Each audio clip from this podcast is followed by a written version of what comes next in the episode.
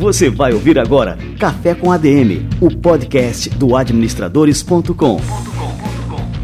Apresentando Leandro Vieira.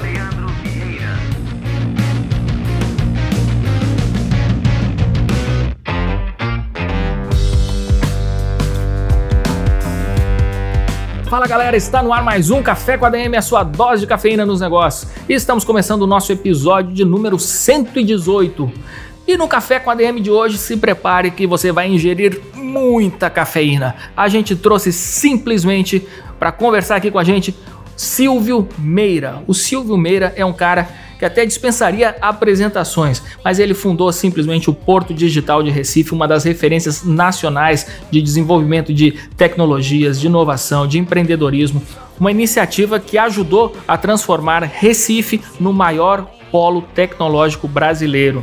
Tenho certeza que você está pensando aí no Vale do Silício. Pois é, pois o Vale do Silício brasileiro é a cidade de Recife. E hoje a gente vai entender qual foi a gênese dessa transformação da cidade de Recife em um polo tecnológico, contada por um de seus principais protagonistas. Daqui a pouquinho no Café com a DM. E essa semana eu recebi o presidente do Conselho Federal de Administração, o administrador Mauro Kreutz, numa live no Facebook. Foi a nossa primeira live e foi um bate-papo super produtivo. Um dos pontos abordados nessa entrevista foi essa tragédia, esse crime, como bem classificou o Conselho Federal de Administração, que ocorreu na cidade de Brumadinho. E é esse trecho que a gente vai passar aqui para vocês agora no nosso quadro Somos ADM. Vamos lá.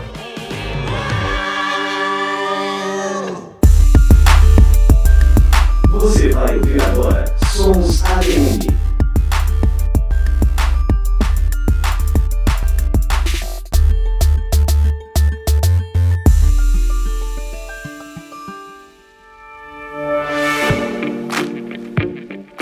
O Simão Marins, ele levanta uma questão que eu acho que é a questão mais importante, eu acho que deixa é, extremamente evidente a importância da administração e das responsabilidades do administrador. Acho que todo administrador ele tem que estar consciente é, com relação às suas responsabilidades como administrador. E é sobre essa situação que ocorreu em Brumadinho. Ele fala o seguinte: é, temos ali um caso que envolve diretamente a administração da empresa. Como é que o Conselho Federal de Administração é, se posicionou, tem se posicionado e como é que enxerga essa questão? Eu gostaria de convidar o colega a entrar no site do CFA, foi amplamente divulgado em todas as mídias sociais do Conselho Federal e do Sistema, uma nota oficial que nós fizemos imediatamente após essa tragédia criminal, vamos dizer assim. A gente primeiro se solidariza, claro, com as famílias, mas nós tratamos isso de uma forma absolutamente dura por isso nós entendemos que isso foi um crime, porque quando eu já tenho uma tragédia anterior, que já foi um indicativo, e havia indicativos de que pudesse acontecer uma outra tragédia dessa natureza, isso tem uma impunidade gravíssima por trás e, obviamente, que isso se remete à própria gestão da empresa que deve ser sim penalizada, não obstante isso, não trazer mais as vidas de volta e nem a recuperação do meio ambiente. É, até a nota fala claramente de que a vida e o lucro precisam caminhar e crescer em harmonia. Eu acho que tem que haver esse realinhamento ético é, que não tem tido, não só nessa empresa, mas em muitas outras empresas. Esse é o nosso entendimento institucional e que toda a diretoria do Conselho Federal de Administração chancelou antes de divulgá-la nacionalmente. No dia que nós acabarmos com a impunidade no Brasil, seja ela pública ou privada, isso vai acabar. Agora, enquanto que a impunidade se sobrepor à punição, nós vamos continuar a ter a repetição desse tipo de fatos trágicos e tantos outros a palavra-chave é impunidade. Se isso vier a acontecer, eu creio que a gente vai mudar o ambiente cultural que hoje predomina no Brasil. Você ouviu Somos.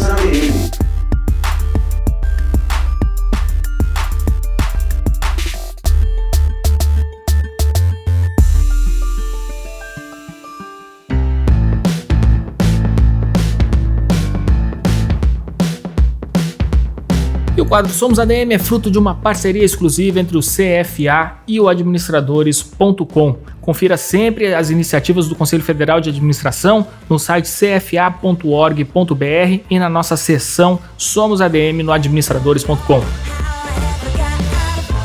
Muito bem, galera, vamos agora esquentar o nosso cafezinho que está chegando por aqui. A fera Silvio Meira. Vamos lá.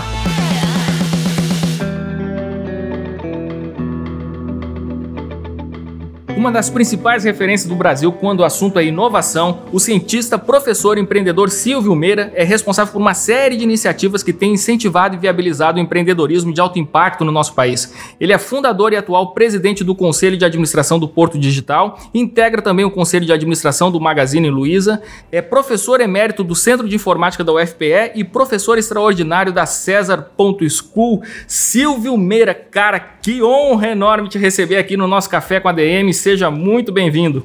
Grande prazer, Leandro. Grande prazer todo mundo. É massa estar aqui com vocês. Vamos embora. Que bacana. Cara, primeira pergunta que eu quero te fazer é que você é uma das cabeças aí à frente do Porto Digital, que é uma iniciativa fantástica, porém infelizmente é uma iniciativa rara no Brasil, uma iniciativa que promove a união da universidade com a iniciativa privada e com o poder público. Conta pra gente um pouquinho do que é o Porto Digital e como é que ele funciona. Leandro, todo mundo, o Porto Digital é o que se chama tecnicamente ou teoricamente de um sistema local de inovação.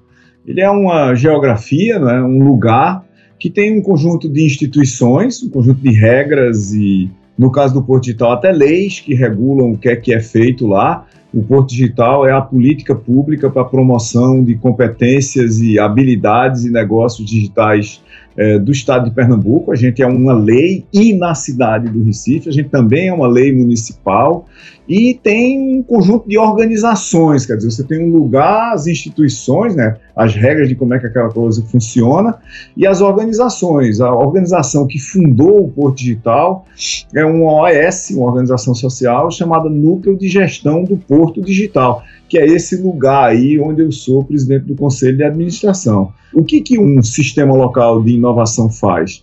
Ele tenta articular as competências de conhecimento, as competências regulatórias, né, as de conhecimento nos centros de produção de conhecimento, escolas é, de todos os níveis, né, universidades, faculdades, institutos de inovação e pesquisa, junto com o espaço regulatório para promover esse conhecimento no mercado, com empreendedores e empresários e empreendedores, os caras que estão criando novos negócios baseados nesse conhecimento que está disponível nesse ecossistema, empresários, os caras que estão tocando e renovando permanentemente suas empresas, junto com investidores, obviamente, que aparecem, não existiam no começo, mas aparecem com o tempo nesse sistema, motivados pela existência de pequenas empresas nascentes ali naquele espaço, combinado com a existência de empresas que já existem e querem se tornar maiores, né?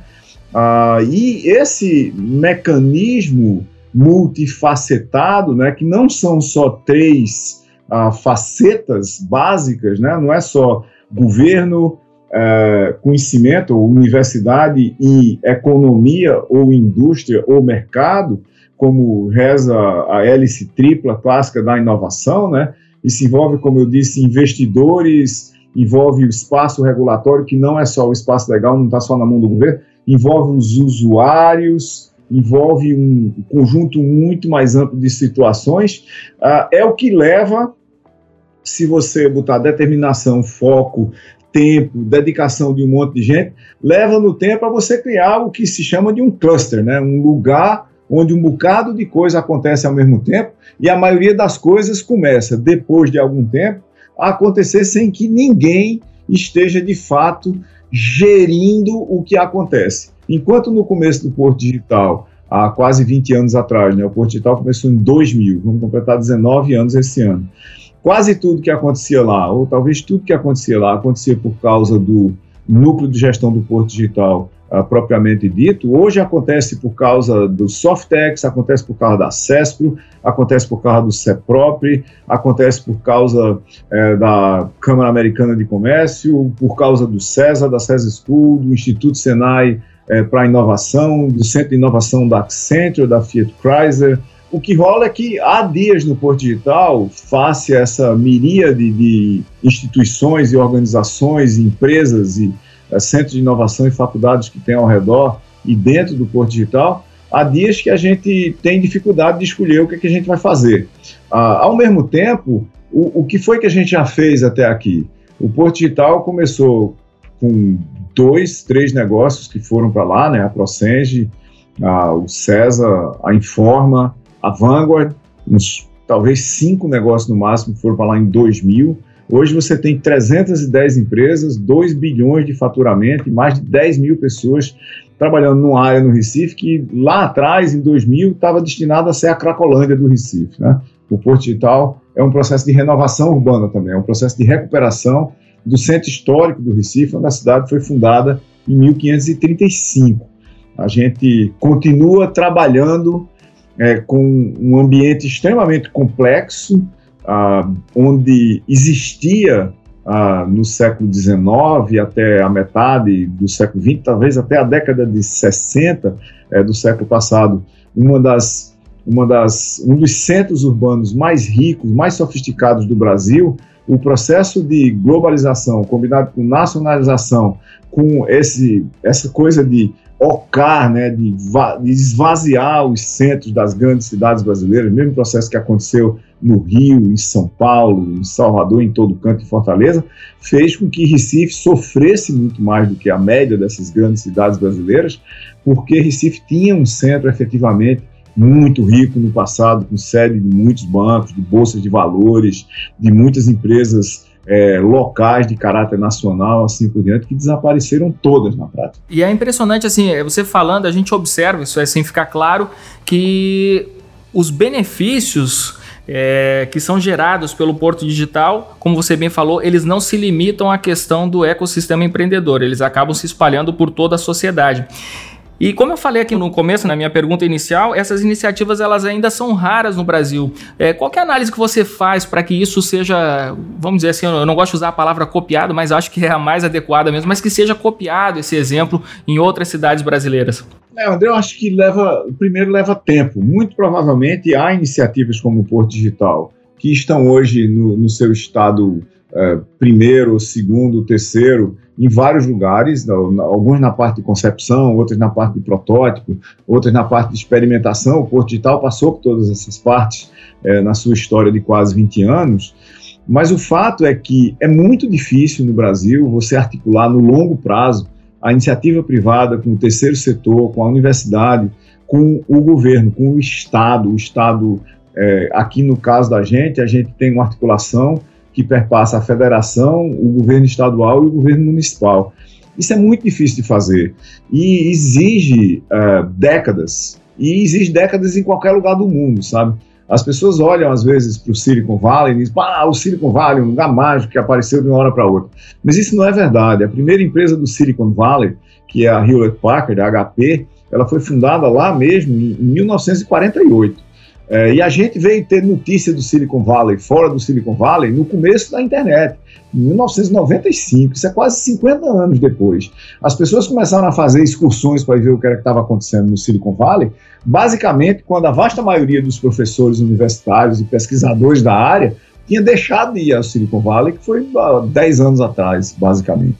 Então, hoje, uh, só para a gente comparar, né, os maiores centros de inovação do ponto de vista de tecnologia de informação no mundo não estão necessariamente nos Estados Unidos. Está todo mundo olhando para Shenzhen, para Hangzhou, para Xangai, na China. É, daqui a talvez 10 anos, um monte de gente vai dizer: eita, começou a acontecer alguma coisa na China. Não, não começou a acontecer alguma coisa na China. Estão acontecendo coisas na China e coisas fantásticas há mais de 10 anos. É porque leva tempo para quem é de fora perceber o que está acontecendo.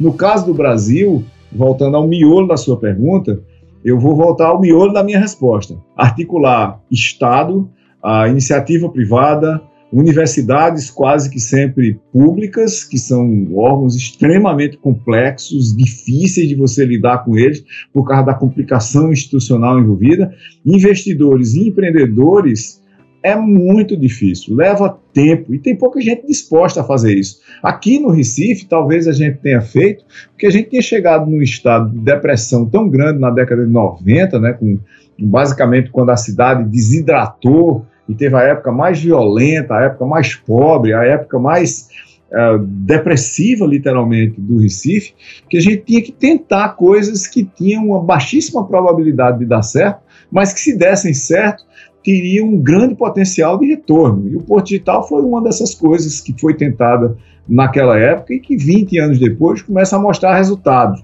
Ao mesmo tempo, não é uma obra acabada. O Porto Digital, é, para ele ser uma coisa sustentável, para ele ser uma coisa que roda sozinha, para ser uma coisa que não precisa de um núcleo de gestão do Porto Digital, uh, e não precisa de incentivo e trabalho permanente das outras organizações do setor, que eu já mencionei, como Softex, Acesso, CEPROP e tantas outras, ele precisa de mais 20 anos de trabalho profundo ali no centro do Recife, para que de repente a gente possa liberar e dizer, bom, agora o nível de riqueza institucional, de interações, de transações, de conexões que o ecossistema tem é tão grande, é tão denso, é tão amplo, é tão profundo que a gente pode liberar que ele vai sozinho. E aí eu acho que mais uns 20 anos a gente estará nesse, estará nesse estágio.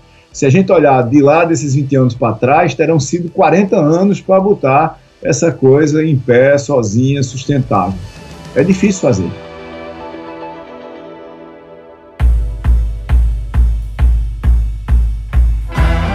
Que eu observo é que você não só cruzou uma ponte, Silvio, mas você construiu é, essa ponte. Eu me formei numa universidade pública federal da Paraíba, fiz meu mestrado em outra federal, que foi a Federal do Rio Grande do Sul, e o que eu noto é que nesse ambiente existe um. É, como é que eu vou te dizer? Existe uma uma aversão ao mercado. Eu ouvi muito assim. São anticorpos É verdade, gostei do termo. E, e assim, dentro de um curso de, de um curso de administração, que é o meu caso, que é um curso ele depende do mercado. Assim, o mercado é o laboratório do administrador, do empreendedor. Então, assim, a, a, as teorias devem nascer é, no mercado, em observação direta do, do, mercado. Eu ouvi esse discurso. Eu ouvi de, de colegas, é, professores, que, assim, por exemplo, recomendando aos alunos que não participassem da empresa junto Júnior, porque ali era um, era um local só para boizinhos, mauricinhos. Eu ouvi exatamente esse termo, assim, uma recomendação em sala de aula, né, é, de professor falando isso para os alunos o que eu achei um absurdo é, total. E você ajudou a construir essa ponte, né? Você saiu do ambiente acadêmico vendo realmente a necessidade do ambiente acadêmico se integrar com o mercado. E eu queria saber qual que foi essa sua motivação, né? Como é que você teve essa visão dentro do ambiente acadêmico de enxergar que era necessário construir essa ponte? Leandro, a gente começou a fazer isso e obviamente não fui eu sozinho, né? Ninguém faz nada sozinho, foi uma rede de pessoas a gente começou a fazer isso quando a gente notou que o centro de informática daqui da UFPE, que hoje é o maior do Brasil, né? A gente acabou de aceitar 270 alunos no, no último Enem aí, no último SISU para graduação. A, a gente começou a notar no, ali no começo da década de 90 que o centro de informática era isolado do universo. A gente formava pessoas que a gente não sabia para quem a gente estava formando.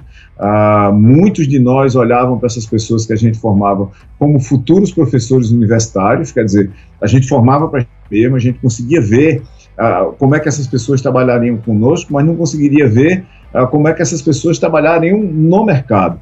E é, exatamente por causa disso, por, por, por, essa desconexão com o mercado e com o mercado local, um número muito grande de pessoas que a gente formou proporcionalmente, né, é, começou a sair do Recife para ir para São Paulo, para ir para o exterior, é, ali no começo da década de 90. Isso levou a gente como um primeiro passo, ah, no caso foram Fábio Silva, que hoje ainda é professor no Centro de Informática da UFPES, Mark Kaufman, que é empreendedor na Informa Software, e eu mesmo, nós fundamos um negócio chamado CESA, Centro de Estudos e Sistemas Avançados é, do Recife, cesa.org.br, cujo papel era atrair para Recife problemas complexos. Atrair problemas complexos que mantivessem no Recife os alunos que nós formávamos, não somente uh, isso, e nem todos os alunos, claro, mas que atraísse para o Recife gente que estava sendo formada em outros lugares, que visse no César, que foi criado desde o começo como um instituto de inovação, quer dizer, um centro de resolução de problemas que pega sempre problemas que ninguém resolveu ou que ninguém resolveu bem ainda, para fazer esse, essa ponte, né, esse, essa interface entre o que a academia estava fazendo e o que o mercado precisava que fosse feito porque você não pode, e não pode em lugar nenhum do mundo, você não pode supor que você vai pegar um problema objetivo que tem que ser resolvido, transformado num produto ou serviço que uma empresa tem e você entregar para a universidade resolver. Esse não é o papel dela. Mas, ao mesmo tempo, no Brasil, falta a riqueza é, e a diversidade institucional que você tenha para quem entregar esse problema. Então, naquela época, lá em 93, a gente viu no Recife essa, esse buraco, esse vazio. Não tinha um instituto de inovação, acoplado ou, ou, em parceria ou emparelhado com o Centro de Informática da UFPE. E aí a gente começou pelo César. Uh, e o César começou a dar certo, começou a crescer, uh, e cresceu muito rapidamente. A gente fundou o César em 96, né, levou três anos para a gente descobrir qual era o tipo de institucionalidade que a gente queria, como era que essa organização ia funcionar, onde era que ela ia funcionar e assim por diante. Mas, uh, pouco tempo depois, uns três, anos depois, mais ou menos, depois da gente fundar o César, a gente começou a ver também que Andorinha só não faz verão, né? Não era o César que dá contexto para a universidade. Precisava de um negócio muito mais rico. E a abertura da gente lá no César e no Centro de Informática para conversar com outros agentes uh, na sociedade que estavam tentando fazer outras coisas, por exemplo, com o Softex, né, com a Associação de Empresas de Software, com empresários, com o governo, foi que levou à concepção do que veio a ser o Porto Digital, né? Esse ambiente muito mais amplo, que acabou fazendo outra mágica no Recife. Aqui em Recife, hoje, você tem ah, pós-graduações em informática, talvez em 10 universidades, você tem doutorados na UFPE e sendo abertos em outras universidades, você tem ah, cursos de graduação na área de ah, computação, sistema de informação, a ciência da computação, engenharia da computação, jogos digitais, assim por diante, são quase 30 cursos de graduação, e você tem, no momento, 10 mil pessoas trabalhando no Porto Digital e 700, 800, 900 vagas em aberto o tempo todo.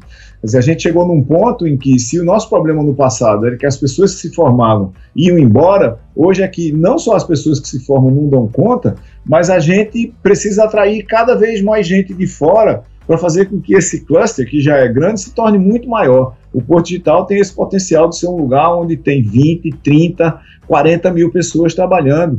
E quando você olha para capitais brasileiras como um todo, né, principalmente capitais extremamente densas e pequenas como Recife, Recife é uma das capitais de menor área uh, física no Brasil, não tem lugar na cidade do Recife para você colocar indústria, por exemplo, para colocar um, um, parque aquático como o Beach Park em Fortaleza. O Recife tem uma área extremamente pequena, então a única coisa que pode dar certo em Recife é trabalho de conhecimento, é educação, é saúde, é ciência e tecnologia, é tecnologia de informação, software, jogos e assim por diante. Então a, a gênese dessa coisa toda passa por isso. Fantástico, cara, é impressionante. É impressionante todos os resultados, todos os números, né? E o que é interessante é que as pessoas que estão escutando é, aqui o Café com ADM podem tomar esse caso de sucesso do Porto Digital como exemplo para ser replicado aí nas suas cidades, né? Exatamente.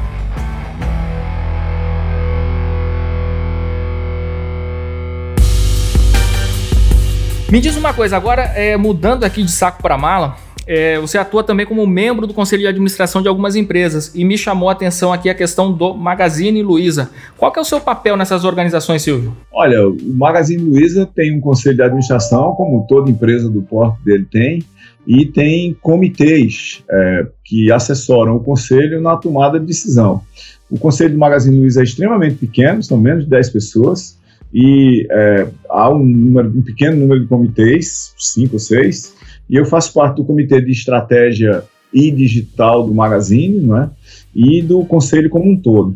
Numa organização do tamanho do Magazine Luiza, com a quantidade de clientes que tem, o papel de um conselheiro é, e os conselheiros têm as suas especificidades e suas competências, né? Então você tem gente que tem especialidade em pessoas, gente que tem especialidade em mercado, gente que tem especialidade em varejo, gente que tem especialidade em governança, a gente que tem especialidade em mercado de capitais, né? O papel do conselheiro nesses lugares é, de uma certa forma, guiar ou ajudar a guiar a tomada de decisão pelos executivos. Um conselho que funciona, numa organização é, que funciona, o conselho não toca o negócio. Ah, o conselho se reúne com alguma frequência, no caso do Magazine Luiza, é basicamente uma reunião a cada 45 dias, mais ou menos, umas oito reuniões por ano, ah, onde a gente discute o estado do mercado, das tecnologias que a gente usa, das tecnologias que a gente podia estar usando, as oportunidades, as estratégias para dar conta disso, e, de uma certa forma, ou valida, ou provoca, ou auxilia o, o, corpo executivo do Magazine a tomar a decisão. Isso, obviamente, não acontece só no Magazine Luiza. Né? Eu também estou no conselho da CIT, por exemplo, que é um grande, mega negócio de software baseado em Campinas e que tem uma rede global de negócios no Japão, nos Estados Unidos, na China. E o problema é exatamente o mesmo. Como é que o conselho uh, orienta ou valida ou desvalida ou, ou uh, provoca os executivos a tomar decisão ou tomar decisões, na realidade, continuamente para o desenvolvimento e evolução é, sustentada do negócio. E pegando carona nesse assunto, já que a gente falou aqui no Magazine Luiza, eu queria trazer um outro exemplo, que é o caso da Amazon, que já vem se estruturando aqui no Brasil há algum tempo que acabou provocando um estrago grande no setor de livrarias, né? E agora iniciou um processo mais agressivo de expansão no varejo. Como é que você avalia é, o impacto que isso deve ter no varejo e sobre o empreendedorismo digital brasileiro de forma geral? Né? Como é que as pessoas, os empreendedores digitais, devem se preparar para essa estratégia de dominação aí da Amazon? A Amazon é um gigante global, né? Você não tem como esconder isso de ninguém. No mercado que ela chega, ela obviamente ela provoca mudanças de grande porte, uh, tanto no comportamento dos compradores como dos vendedores e dos intermediários de todos os tipos de fornecedores de te tecnologia e assim por diante. A Amazon vem ensaiando uma, uma chegada no Brasil há alguns anos. Ela está aqui de uma forma muito presente no, na infraestrutura de software, né? Amazon AWS ela já estava no mercado virtual, ah, em livros, em ah, bens virtuais, né, no negócio de bens virtuais aqui, e ela agora começou de fato no mercado de coisas físicas. Seja lá onde a Amazon esteja, ela é um grande competidor. Seja lá onde qualquer um esteja competindo com a Amazon, é, fica mais difícil competir para todo mundo. Mas competição sempre foi bom. Competição nunca foi, nunca foi ruim, né? Falta de competição em qualquer mercado que a gente pense é o que leva normalmente no médio prazo à estagnação, a, a, a monopólios a, indesejados, a um serviço de menor qualidade prestado a todo mundo que está naquele mercado. Então, é muito melhor ter muita competição do que não ter competição nenhuma ou pouca competição. Do ponto de vista de quem está colocando um negócio de varejo, por exemplo, a Amazon vai afetar principalmente o varejo no Brasil. Eu acho que já era o caso, e antes da chegada, vamos dizer assim, com força da Amazon no mercado, que se você vai botar um negócio de varejo, você tem que ficar muito esperto sobre onde é que você está entrando, por que, que você está entrando, o que é que você vai fazer. Uh, porque o mercado de varejo uh, digital no Brasil não é um mercado primário, vamos dizer assim. Ele, ele já passou pelas fases iniciais, onde as pessoas estavam tentando conquistar clientes, onde tinha medo de fazer transações online, onde você comprava coisas e elas não eram entregues porque tinha muito golpista no mercado, assim por diante. Isso já foi filtrado, já foi selecionado e tem grandes players é, no, no, mercado de varejo digital brasileiro que são é, gigantes de alta performance, confiáveis, como o Magazine Luiza, como a B2W, como a Via Varejo, como a Netshoes, como N outros players que a gente consegue ver, né? Isso uh, vem se estruturando há algum tempo, né? Uh, não só são os grandes, aspas, players direto, mas os marketplaces que, que vêm desde o Mercado Livre no começo, né? E o Mercado Livre evoluiu de uma forma absolutamente impressionante nos últimos muitos anos. Hoje todo mundo também tem um, um, marketplace como o Mercado Livre, dentro do Magazine Luiza tem um. Uh, as tecnologias mudaram uh, significativamente, tem empresas que fornecem tecnologias uh, para varejo digital uh, que o fazem muito bem e são empresas brasileiras, você não precisa se socorrer de empresas globais uh, para um grande número de facetas da sua atividade uh, no mercado digital, mas voltando ao que eu estava dizendo no começo, se você vai botar um negócio no digital, no varejo digital hoje, você tem que se ligar que muita coisa já foi estabelecida, que a competição é muito grande. E se você não tiver um diferencial competitivo absolutamente acima da média, é muito provável que o seu negócio terá dificuldades quase intransponíveis para se estabelecer, como vem se mostrando uh, negócio atrás de negócio, e não somente para negócios de pequeno porte. Né? Nós estamos falando de negócios de grande porte que não conseguem encontrar a sua equação de lucratividade de uma forma fácil. Então, a Amazon chegando mais pesadamente, não começa a competição, aumenta a competição no mercado que já é extremamente competitivo e onde tem muita gente jogando e há muito tempo. O que é interessante é você falar, você falou na questão dos marketplaces, né, que os pequenos empreendedores eles se beneficiam né, do aumento dessa competição. Afinal, se a gente tem é, realmente players fortes, como você falou, Magazine Luiza, Mercado Livre, agora a Amazon, né, com essa questão dos marketplaces, quanto maiores eles forem, é, mais oportunidades para esses pequenos empreendedores que utilizam é, essa presença digital fortíssima desses grandes players, é melhor para eles, né? Ao invés de só colocar um comércio eletrônico, abrir uma página é, e tentar conquistar clientes pela internet afora de forma isolada, né? É, na, na prática, o que acontece hoje é que você pode criar uma máquina de vendas uh, em rede, né, uma máquina de vendas digital, sem você ter nem, aspas, um Instagram. Se você tem um produto e você coloca ele no, no marketplace, no Mercado Livre, Magazine Luiza, B2W, assim por diante, uh, e se seu, se o seu produto é achado lá, Uh, você, em tese, consegue, aspas, vender sem ter nada. Como se você botasse um produto no supermercado.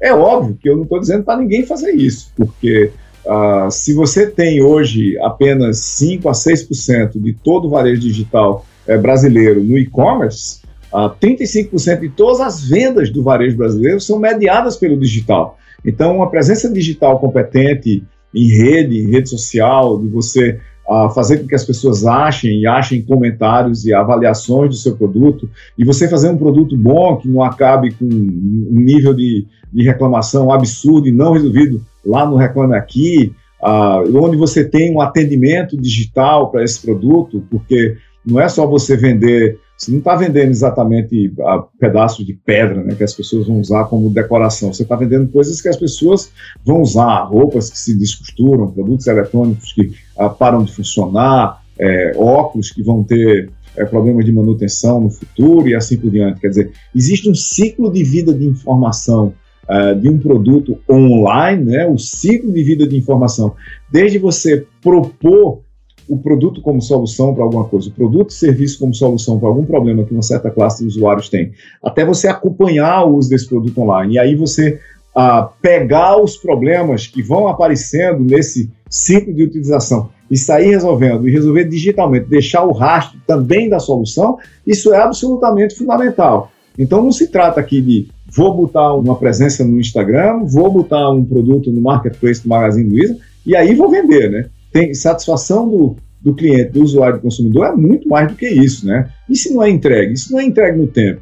E se é entregue e dá um problema depois? O que é que você faz? Como é que você cuida disso? Então a gente está começando a viver em estágios digitais de ciclo de vida de produto. O seu produto existe e é vendido online, beleza, está tudo ótimo. Mas saiba que ele será usado online. Se ele quebrar, se ele tiver um problema, se ele precisar ser revendido, é, e ele não, não funcionar nessas outras instâncias do ciclo de vida digital dele pós-venda, porque pré-venda e venda a gente tem exatamente como resolver, pós-venda é que vai acontecer a bronca que eventualmente vai destruir é, produtos e empresas e destrói produtos e empresas o tempo todo, porque as pessoas só querem ah, normalmente se preocupar com a parte mais fácil, que por mais incrível que pareça, para mim pelo menos, é você convencer pessoas a comprarem o seu produto e vender. Vender no marketplace é absolutamente trivial. Eu ponho minha lista de produtos lá e toda a transação é resolvida pelo marketplace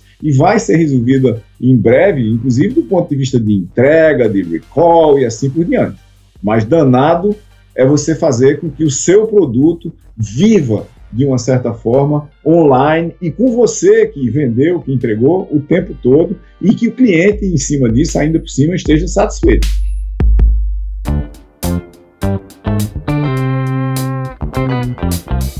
Então, assim, isso evidencia também a importância de uma gestão muito profissional, né? Muito atenta a todos esses detalhes. Exatamente. Tem uma coisa para complementar essa sua pergunta, é o seguinte: nós saímos da era da ingenuidade digital. Teve um tempo no passado que você podia fazer basicamente qualquer coisa online e podia sobreviver com isso. Quer dizer, eu, eu boto uma página qualquer, ponho um produto nessa página, o simples fato das pessoas poderem comprar o meu produto e o quase verdadeiro milagre no passado, vamos botar 10 anos atrás, desse produto chegar na casa das pessoas, ali em, sei lá, em 2009, em 2005, isso aí já, já era satisfatório. Eu estou num lugar que eu não tenho acesso a nada e de repente eu tenho acesso a aspas tudo que está online com uma certa probabilidade dessa coisa não chegar na minha casa por causa de um número de problemas. Resolvida essa parte uh, fundamental, essa parte básica, quer dizer, todo mundo tem tudo online e o que você compra chega, a menos que você caia nesses golpes que tem por aí, vez por outra, que fazem parte do cenário, né? É, é o mesmo golpe da, da feira do interior, do cenário do centro das grandes cidades, onde historicamente todo dia saía alguém é, despreparado e saía alguém para dar um golpe nesse despreparado, isso não mudou nada, existe online do mesmo jeito. Mas se você tiver ah, olhando para fontes seguras, Uh, você certamente, ao procurar e achar um produto lá e comprar, ele chega na sua casa. Então, essa parte está totalmente resolvida. Isso resolveu a ingenuidade digital. Daqui para frente, só vão funcionar os profissionais. Meu produto quebrou. Eu consigo falar online a qualquer hora do dia ou da noite uh, e ser atendido por quem me vendeu esse produto ou por quem é responsável pela garantia dele. E ao falar com esse cara, ele resolve meu problema e ao resolver meu problema, se o problema voltar de novo, ele resolve de novo. Uh, se eu precisar de parte, de peças, assim por diante, eu tenho a mesma facilidade de ter partes e peças para um produto é, que teve um problema que eu tive ao comprá-lo. Uh, isso tudo passou a contar.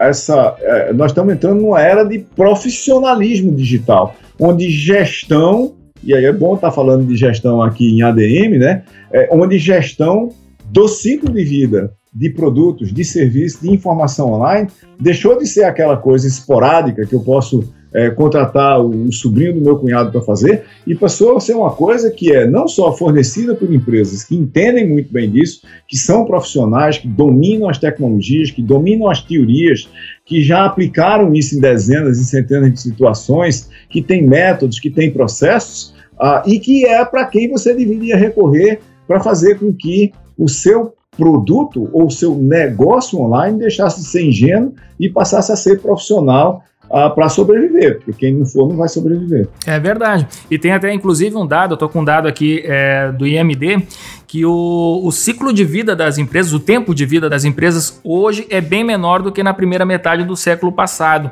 A gente tinha uma média lá de 60 anos e agora essa média caiu para 18 anos, né, o tempo de vida das empresas.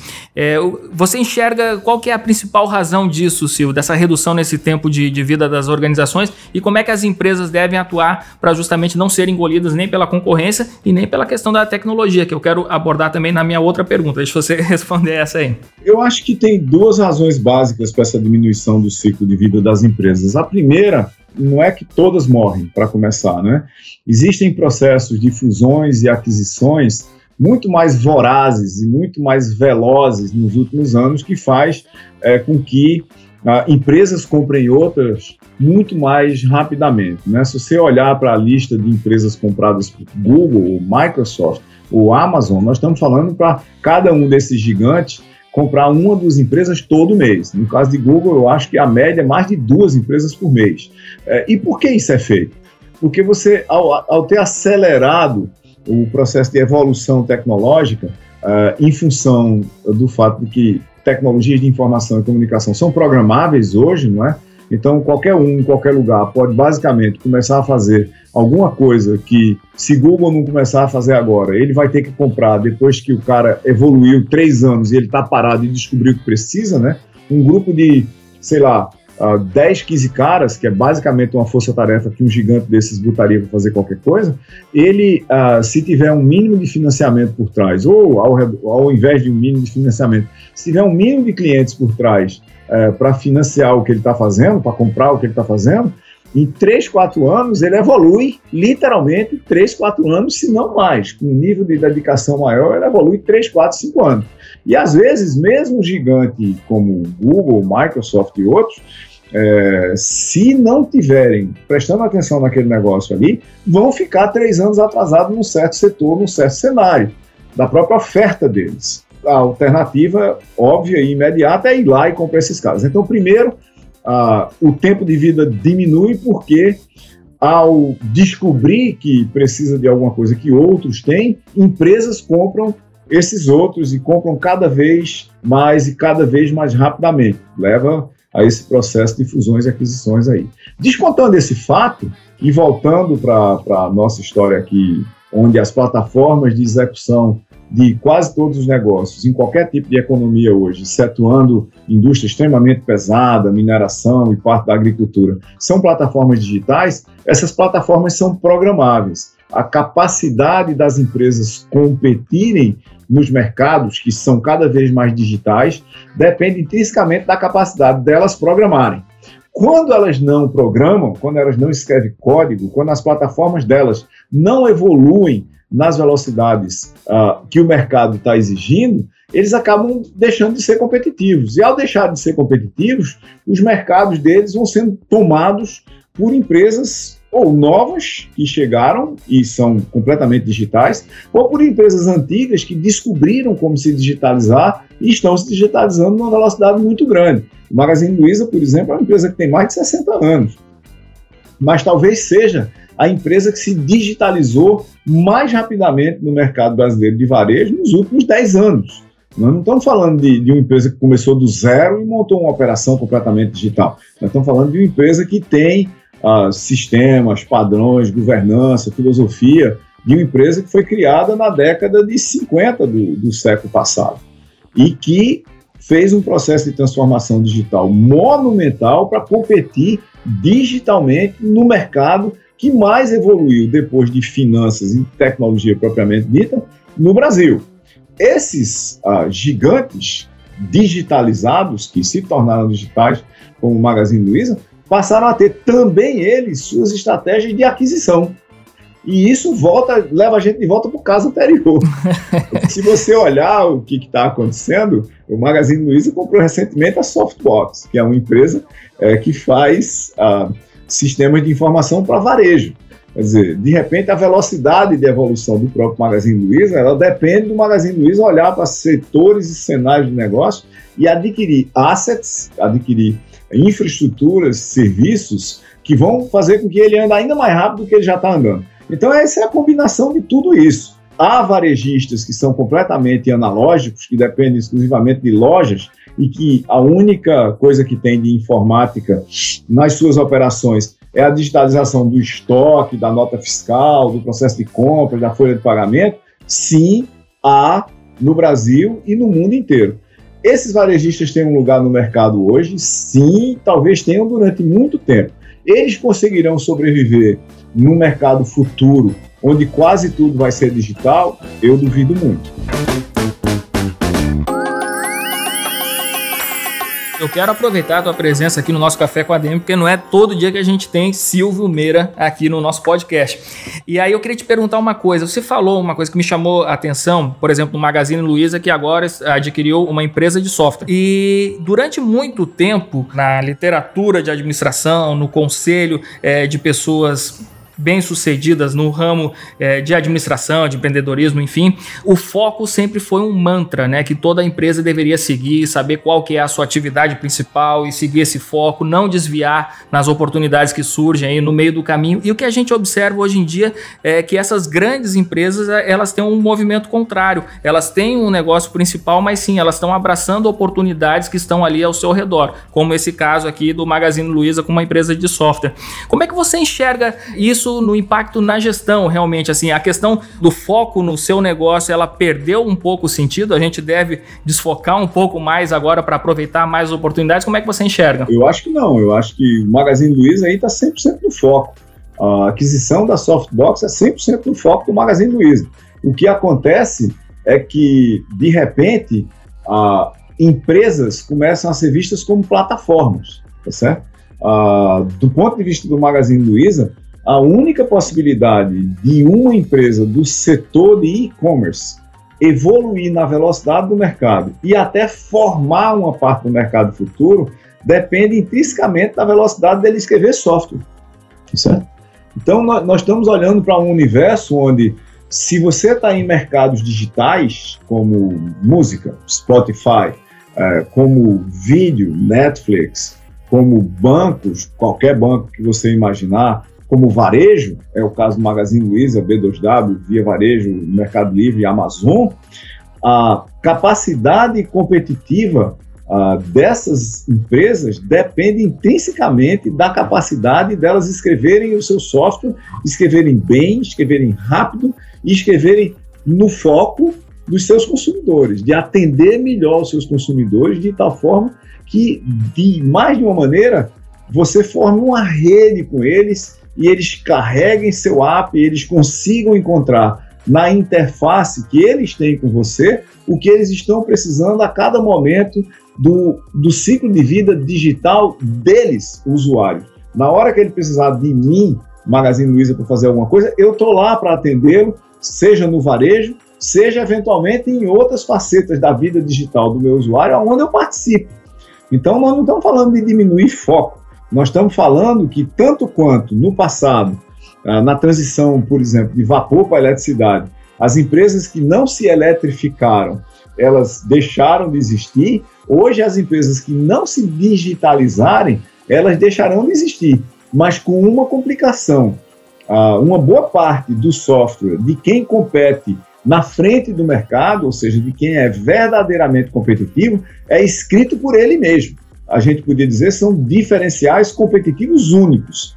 Eu não posso terceirizar, não posso chamar um terceiro, outra galera, para escrever o meu software num número suficientemente grande de facetas do mercado onde eu atuo. Alguns deles que são commodity, é claro que eu não vou escrever. É claro que eu vou usar provedores globais. Mas tem coisas que só eu posso fazer para que eu consiga competir naquela faceta. Eu não posso usar o de um terceiro que vai evoluir numa velocidade muito menor e para lugares para onde eu não necessariamente quero ir. E me diz uma coisa, para a gente terminar, a gente está focando muito na questão do movimento empresarial, né, do movimento empreendedor, mas da questão individual das pessoas, né, as pessoas que estão nos escutando, que estão preocupadas com o futuro. Existe uma crescente automação de várias atividades profissionais e também um desenvolvimento muito grande da inteligência artificial. Né, e a gente pode, assim, alguns especialistas aí estão prevendo um apocalipse de empregos, né, diz que vai surgir uma nova classe social, que é a classe social dos inúteis, né, pessoas que não conseguem é, permanecer ocupadas devido justamente a essa questão da competição com a inteligência artificial. Como é que você enxerga o futuro dos empregos e do trabalho? Olha, só por acaso, é, foi sobre isso que eu tuitei no. Estamos em sintonia aqui.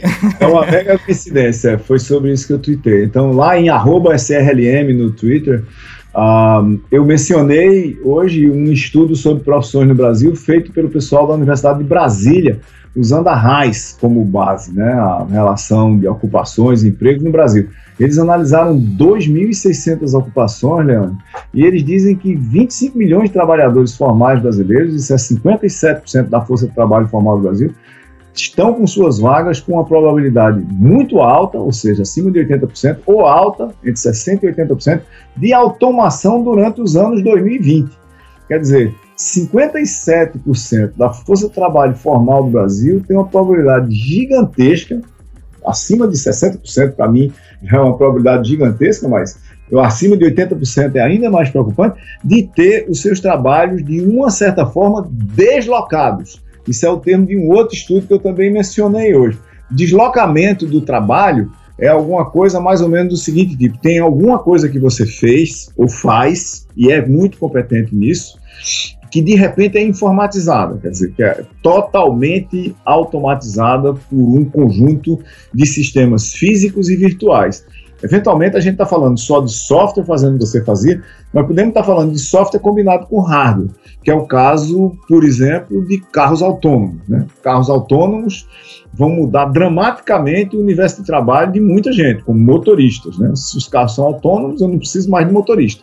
Mas não é só isso. Eu não preciso de motorista, eu não preciso de escola de motorista, eu não preciso de Detran para dar carteira de motorista e por aí vai. Tá? É, Para a gente ter uma ideia aqui de qual é o tamanho da mudança de carros que o motorista implicam, a maioria dos carros que tem motor de muito alta potência hoje tem a sua velocidade máxima limitada, como se diz, eletronicamente, mas não é eletronicamente, a velocidade máxima é limitada por software. Se você pegar carros autônomos e conectados em rede, quem diz a velocidade máxima deles, numa cidade inteligente, é a cidade. Você entra numa rua, a cidade diz para o carro, a velocidade nessa rua agora é 30 km pode ser que de noite ela diga, a velocidade nessa rua agora é 50 km, porque não tem ninguém no meio da rua, é duas horas da manhã e o carro pode andar a 50. Então, nós estamos falando também de você afetar quem faz placa do Detran, quem multa carro porque ele está na velocidade acima da velocidade normal e assim por diante. Então, carros autônomos não mexe só com o trabalho do motorista, acaba com escolas de direção, por exemplo. Então, na hora que a gente fala disso, esse, esse outro estudo, que foi um estudo feito pela McKinsey, e é um estudo internacional, ao contrário desse estudo brasileiro que é local, mas que é parte de um conjunto de estudos que vem sendo feito no, sobre isso, é claro. Esse estudo da McKinsey diz que 14% das atividades ah, de trabalho no Brasil serão deslocadas até 2030. E aí ele está olhando o trabalho como um todo, o trabalho formal e o trabalho informal.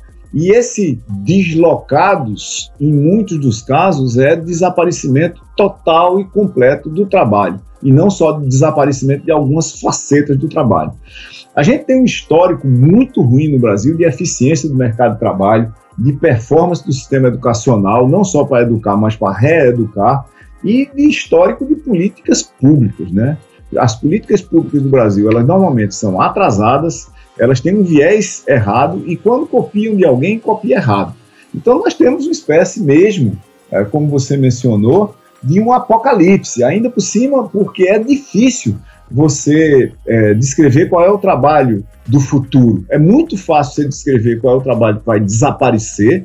Ah, vamos pegar call centers, por exemplo. É, Para a gente aqui do Café com ADM, quem se especializou em administrar call centers tem que procurar imediatamente outro trabalho, porque o, o outro conjunto de competências e habilidades, melhor dizendo. Ah, porque call center é um dos conjuntos de atividade, é um dos mercados que vai desaparecer completamente. Está sendo totalmente informatizado. Aí não desaparece só o trabalho do call center, aparece o trabalho da gerência de primeiro nível, da gerência de segundo nível, o, o mercado desaparece. É muito fácil a gente descrever isso, mas é muito difícil você descrever o trabalho que vai aparecer. Né? Imagina que, que a gente tivesse, sei lá, em 1900, e você fosse explicar para um lavrador da época o trabalho, o meu trabalho, por exemplo, de engenheiro de software. Só, no futuro vai ter umas máquinas, as máquinas serão programáveis, os programas serão escritos em linguagens de programação, que é uma espécie de poesia concreta que essas máquinas vão executar. Aí vai ter uns caras que vão trabalhar nos escritórios grandes, ou às vezes na casa dele, porque vai ter uma internet, e esses caras vão escrever essa poesia concreta que essas máquinas executam e vão ser chamados de engenheiro de software. Ninguém ia acreditar nisso, tá certo? No entanto, tem 10 mil desses caras no Porto Digital, né? 10 mil junto com designers, managers e assim por diante. Esse é que é o ponto da gente.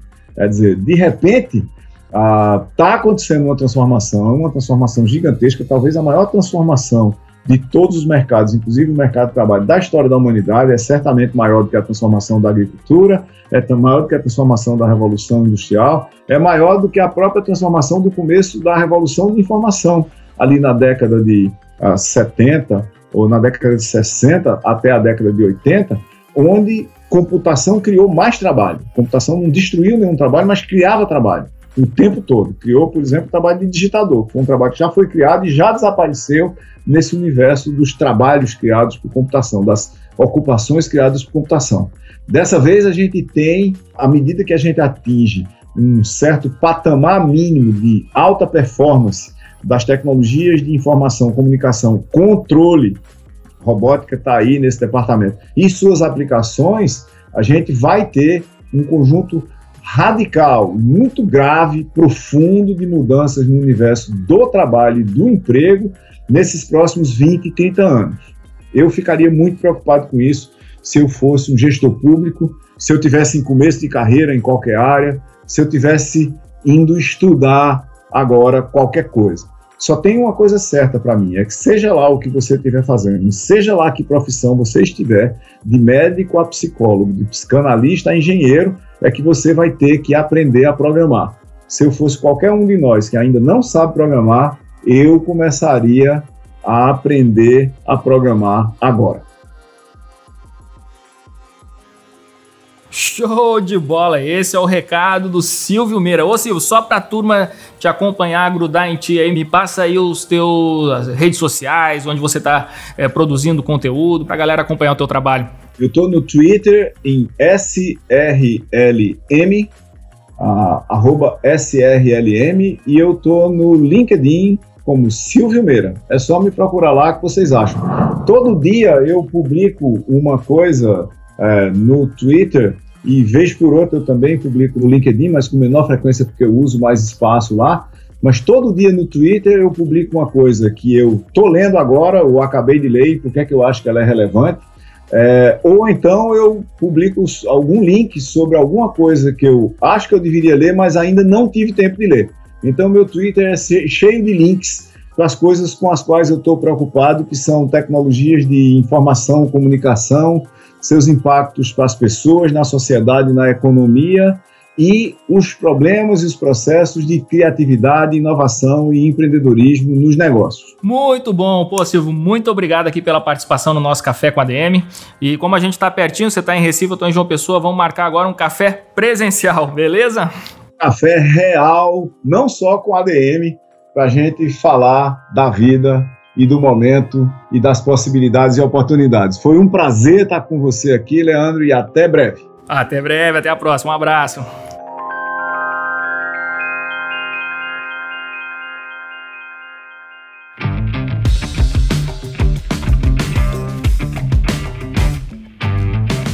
Esse cara é sensacional. Falei para vocês no comecinho do episódio que era muita cafeína hoje por aqui.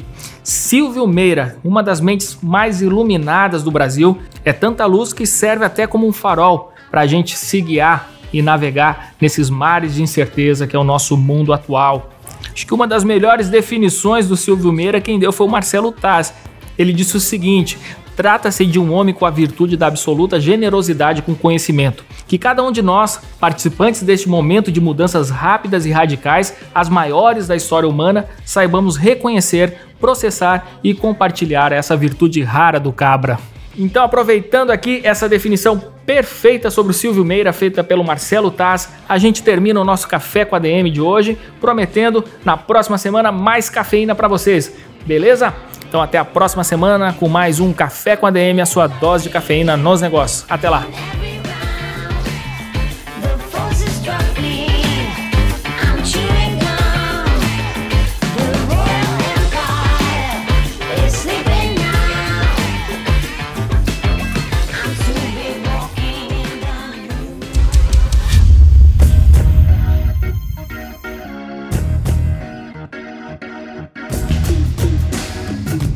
Você ouviu Café com ADM, o podcast do administradores.com.